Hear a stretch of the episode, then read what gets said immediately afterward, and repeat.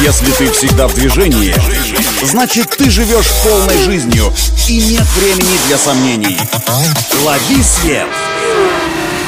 Свежие новости из мира моторов и автодорог. Программа «Автонавигатор». Только вперед! Это автонавигатор для тех, кто всегда в движении. С вами Александр Барский. Стартуем.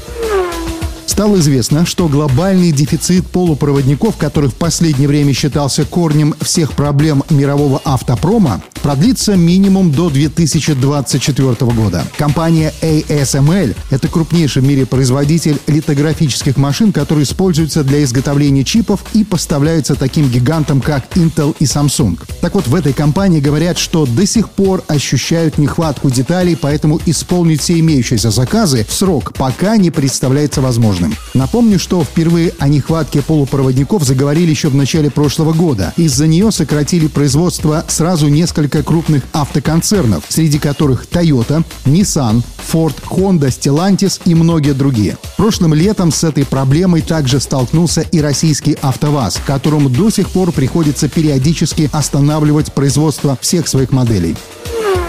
Однако, несмотря на дефицит электронных комплектующих, на днях российский АвтоВАЗ официально объявил о том, что выведет на рынок специальные версии некоторых моделей «Лада», в которых будет меньше импортных комплектующих. Это коснется всех автомобилей «Лада», построенных на собственной ВАЗовской платформе, то есть «Гранта», «Веста», «Нива Легенд» и «Нива Travel. Первой импортозамещенную спецверсию должна получить «Лада Гранта». В этом исполнении она лишится всех привычных электронных систем. АБС – это антипробуксовочная система, ESP – электронная система динамической стабилизации автомобиля, Эра ГЛОНАСС, а также подушек безопасности. Также такие гранты получат существенно упрощенный блок управления двигателем и лишенную одного или двух датчиков кислорода системы выпуска, вследствие чего уровень частоты их выхлопных газов снизится с нынешнего Евро-5 до неприемлемого еще пару месяцев назад Евро-2. Чтобы это не стало препятствием при постановке на учет власти хотят изменить и технический регламент и временно пока закрыть глаза на экологичность автомобильных выхлопов.